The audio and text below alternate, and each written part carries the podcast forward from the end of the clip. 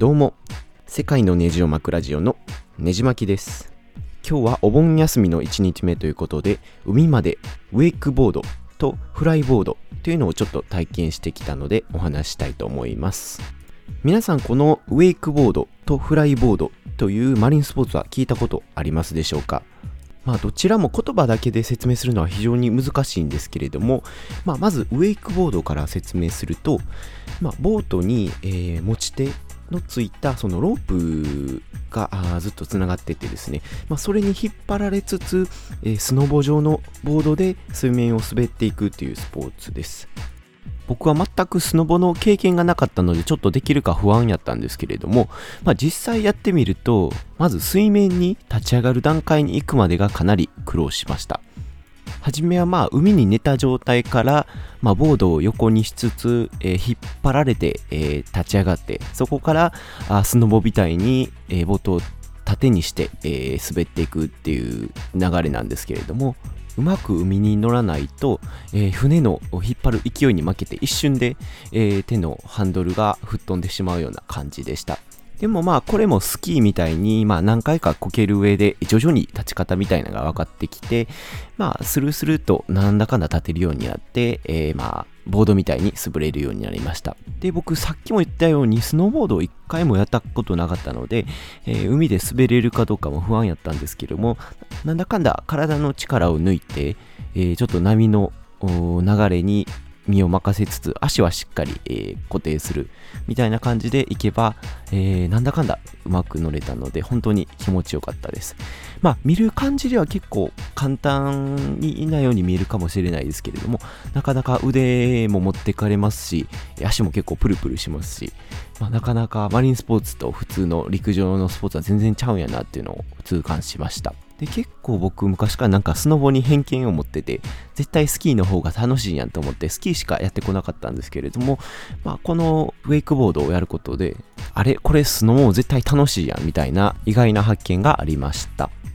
そしてもう一つ先ほどちょっと触れたフライボードについてもお話したいんですけれどもこのフライボードっていうのはなんか調べてみると2012年頃に、えー新しくできたマリンスポーツみたいでまあ簡単に言うと水圧で空を飛ぶっていう感覚のものです。まあどういうことかっていうのを簡単に説明すると、まあ両足に、えーついてるスノーボード状のものに、えージェット噴射みたいなのがついてて、えーそこに船から水をジェットで送り込んで、その水圧で、えー空中を浮遊するっていうスポーツになります。こればっかりはちょっと動画を見ないと分かりづらいかもしれないんですけれども、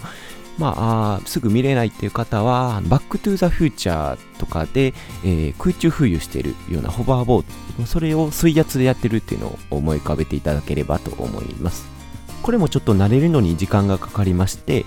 というのも、まあ、両足からま体重を支えるぐらいの強烈なジェット噴射が出ているので、なかなかまっすぐ立とうとしても、まあ、上には上がらず、前にバーンと行ったり、まあ後ろに飲め飲めるようにこけてしまったり、初めのうちはそんな感じでパタパタこけてました。これもまあ不思議なことに何回か練習していると自然な形で真上に登ることができましてで結構水圧といえども5メートルか6メートルもっとかな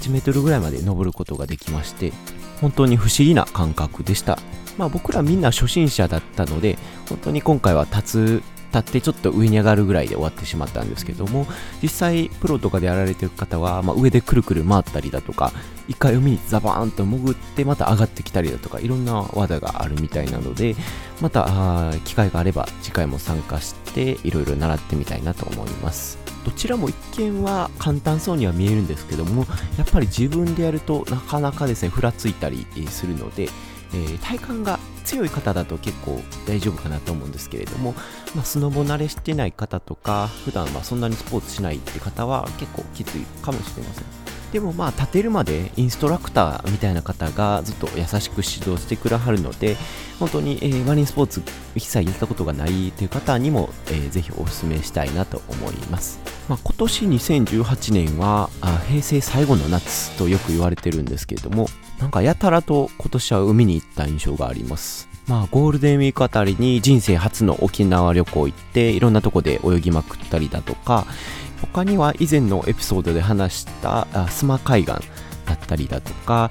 滋賀県の近江舞湖っていう琵琶湖のところだったりだとか、今日の場所だったりだとか、やたらと海で遊んだなと思います。確か去年も一昨年も海一回も行かずに済ましてしまった気がするんですけれども、やっぱ海っていいかなとちょっと見返しました。まあせっかく島国にいるんで山だけじゃなくて海も、えー、来年からもっと楽しんでいきたいかなと思ってます。